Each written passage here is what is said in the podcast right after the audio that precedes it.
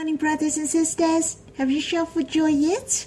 When I was waiting for the lift to go out this morning, I could see the mountain at Ma On Shan through the window, and other mountains as well. My heart was so joyous, for I know whom protect me is the Lord. He is God who creates this heaven and earth. He was named as the Lord in the Old Testament. That is, I am who I am. When I was looking at the sky, my heart was so touched. It is so precious that the one whom creates this heaven and earth, I am who I am, is my dear Abba. He protects me is because of his fatherly heart. In Psalm 121 mentioned, he will neither slumber nor sleep. He really has a father's heart. For those who is the parents, I'm sure you have come across before, to take care of your kids all night. How precious! God already revealed the Father's heart to men at the time of the Old Testament, until the Lord came to accomplish the salvation. We can become the children of God through Him. We can return to the Father and enjoy the greatest love of Father and His affection. When I look up the sky, thinking of Psalm 121, I was singing this hymn. I felt the power of God so I could go through everything with him in the past. I can challenge the high mountain, all the difficulties and challenges. But I feel so different when I sing this hymn this time. I enjoy the help comes from Abba. My protection is from Abba. He is full of love and warmth. He will neither slumber nor sleep. That's because he's watching over us. He loves us so much. I like to sing a hymn with you in God's Family Hymnal, the 14th, Song 6. It's Psalm 121. I hope we'll sing with a heart of experiencing Abba. There's no English version, so we will read Psalm 121 slowly. I lift up my eyes to the hills from where does my help come? My help, my help comes from the Lord, who made heaven and earth. He will not let your foot be moved. He who keeps you will not slumber. He who keeps Israel will neither slumber nor sleep. The Lord is your keeper. The Lord is your shade on your right hand. The sun shall not strike you by day, nor the moon by night. The Lord will keep you from all evil. He will keep your life. The Lord will keep your going out and your coming in from this time forth and forevermore. My heart was moved when I was singing the second stanza. I want to respond to Abba and give thanks to him it mentioned, The Lord is your shade on your right hand. The sun shall not strike you by day, nor the moon by night. I give thanks to Abba a lot that His presence is with us day and night. Do you have a convenience store named 7 Eleven nearby your place? It opens 24 hours daily. I'm thinking of Abba, whom I can rely on day and night is really more convenient than the convenience store, for I can come before Abba and seek help from him. I remember there was something happened which I have to go back home to sort it out. But the first thing I have to do is to draw near Abba, to seek help from him so that I can get things sorted. But also I have the patience and love. For those who trust in him will not be put to shame. He really helped me, and the problem has solved quickly. The most precious was that I could experience again the love of Abba. So, brothers and sisters, hurry up. We can get help from God easily. We shall be quick to exercise our faith to come before Abba and experience Him. Let us sing this hymn again. I lift up my eyes to the hills. From where does my help come? My help, my help comes from the Lord, who made heaven and earth. He will not let your foot be moved. He who keeps you will not slumber. He who keeps Israel will neither slumber nor sleep. The Lord is your keeper. The Lord is your shade on your right hand. The sun shall not strike you by day, nor the moon by night. The Lord will keep you from all evil. He will keep your life. The Lord will keep your going out and your coming in from this time forth and forevermore. We shall worship together after singing this hymn. Remember, I'll go first and you the next. Abba really wants to hear your voice. Abba is so precious. You have a beautiful Abba's heart from of old. We are made to be your dear child.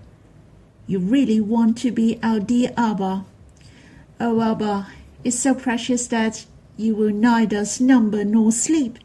You really set your eye upon us, to care for us, to keep us. You are accompanying us from morning till night.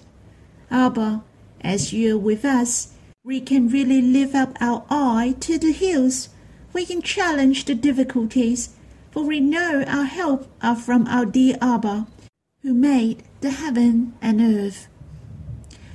We have read the eight parables from the Gospel according to Matthew chapter 13, and I have especially mentioned the Lord really wants us to understand Him, to understand the heart of God. He really cares about us. Hence, when the Lord was on earth, He has used different ways and many parables to express God's love to us. There are three parables in the Gospel according to Luke chapter 15. I can say these three parables are talking about the lost. The first parables is regard a lost sheep. The second one is a lost coin. And the third one is a father lost his son. Do you know why the Lord uses three parables of the lost to compare with the sinners? Should it be one is enough? Why does the Lord Jesus use three parables? I think the Lord Jesus uses three parables, not only talking about the laws of man. I believe it is not the focus. What the Lord really wants to say is how does God treat a sinner? What is the heart of God? If it is only talking about the laws of man and God's seeking, then one parable should be enough. But the Lord mentions how God treats a lost man. Among these three parables, not a single one can be missed. Why? For the seeking mentioned here is the seeking from the Trinity God. That is the seeking from the Father, the Son, and the Spirit. They have the personal love towards every single lost one. Their deepest love of seeking and redemption. The Lord Jesus opens the love of God deeply to us. The Father, the Son, and the Spirit had paid at all costs in order to gain every one of us. We will read the first parable, and that is the parable of the lost sheep. This parable especially mentions the love of seeking of the Lord Jesus. Let us read in the Gospel according to Luke chapter 15, verse 1 to 7 together. Now the tax collectors and sinners were all drawing near to hear him, and the Pharisees and the scribes grumbled, saying, This man receives sinners and eats with them. So he told them this parable One man of you, having a hundred sheep, if he has lost one of them, does not leave the ninety nine in the open country and go after the one that is lost until he finds it. And when he has found it, he lays it on his shoulders, rejoicing. And when he comes home, he calls together his friends and his neighbors, saying to them, Rejoice with me, for I have found my sheep that was lost. Just so, I tell you, there will be more joy in heaven over one sinner who repents than over ninety nine righteous persons who need no repentance. The verses about the parable of the lost sheep were also recorded in the Gospel according to Matthew chapter 18, verse 12 to 14. How about we read these verses as well? What do you think if a man has a hundred sheep and one of them has gone astray? Does he not leave the ninety nine on the mountains and go in search of the one that went astray? And if he finds it, truly I say to you, he rejoices over it more than over the ninety nine that never went astray. So it is not the will of my Father who is in heaven that one of these little ones should perish. I believe I don't have to explain any further the meaning of the parable of the lost sheep. You may read that before and may understand it. The scribes and the Pharisees questioned the Lord Jesus. How could he be close with the tax collectors and sinners? He even ate with them. They found the Lord Jesus was wrong. They called those people as sinners. That means they didn't think they themselves were the sinners. Not only the Lord Jesus heard them, and so were those on the scene heard about it, who were the tax collectors and the sinners. Then the Lord Jesus shared a series of parables. Not only he wanted to share to the scribes and the Pharisees, but also the tax collectors and the sinners beside him. God loved them very much. God was so happy for their repentance. God was rejoiced over them. The Trinity God really treasured every single one of them. When I read these verses, there are a few areas which moved me. Firstly, the first verse said, The tax collectors and the sinners were all drawing near to hear him. I really treasure that the Lord is so approachable. Everyone can come close to him, even the sinners. The Lord didn't reject anyone whom come close to him. What about we? We should draw near to the Lord more, to hear His words.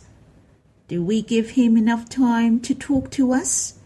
The Lord really wants to talk to us, to share His words deep in His heart, to reveal the love of Abba, Himself, and the Spirit to us. I really long to draw near the Lord, to hear His words, for the Lord really wants to share something in His mind to you. Secondly, I'm really treasurable. In fact, everyone is so unique. Have you ever lost anything? Will you look for the thing which you have lost? In general, there are two conditions which you will look for the things which was lost. Firstly, it must be very valuable, or you are so cherished for. Then you must go and look for it. But if it is dispensable or worthless, then you may not bother to look for it if other things can replace it. But from the parable of the lost sheep, could you see our value in the Lord's heart are very high? He has a hundred sheep, and there is only one is lost. That's you and I is lost. But the Lord leave the ninety nine behind and go to find the lost one. That is to tell you that any one of us cannot be replaced by anything else. Nor anyone can replace our position. We are unique in His heart and cannot be lost. We have an extremely high value in His heart, and in some situation you may try your very best to look for the thing which is lost, not because it is so valuable, but it is very meaningful to you, or it is closely related to you, that you cannot bear to lose it. It could be an old photo or an old card. It may be given by someone who loved you. It must be full of the loving thoughts, the sweetest memory which you really want to look for it. When I'm thinking of ourselves, whom is the gift of love from God to the Lord. The Lord was leaping over the mountains and bouncing over the hills to seek us. Even He died for us. He loved us from of old, who has the deepest affection to us. He wouldn't want to lose any one of us. I was thinking if I'm the tax collector or the sinner, I heard of what the Lord has shared my heart must be very touched how much the Lord has valued them and cherished them. Brothers and sisters, this parable has touched many people's heart until now. Let us have some worshipping and response to the love of the Lord. After that, I hope you draw near the Lord and enjoy your special moment with the Lord. If you have any hymn or any inspiration in your heart, you can sing the hymn and continue to worship. O Lord, I give thanks for you were leaping over the mountains and bouncing over the hills to seek us. You didn't look down upon any one of us, for our positions in your heart are irreplaceable. Thank you that you are the Good Shepherd. The Good Shepherd laid down his life for the sheep. Lord, after you have found us, you laid it on your shoulders joyously. You're responsible to our life to the end. And you have brought me back to the household of God, back to the chamber of the Trinity's God's heart. Lord, I'd like to give a million thanks to you for that.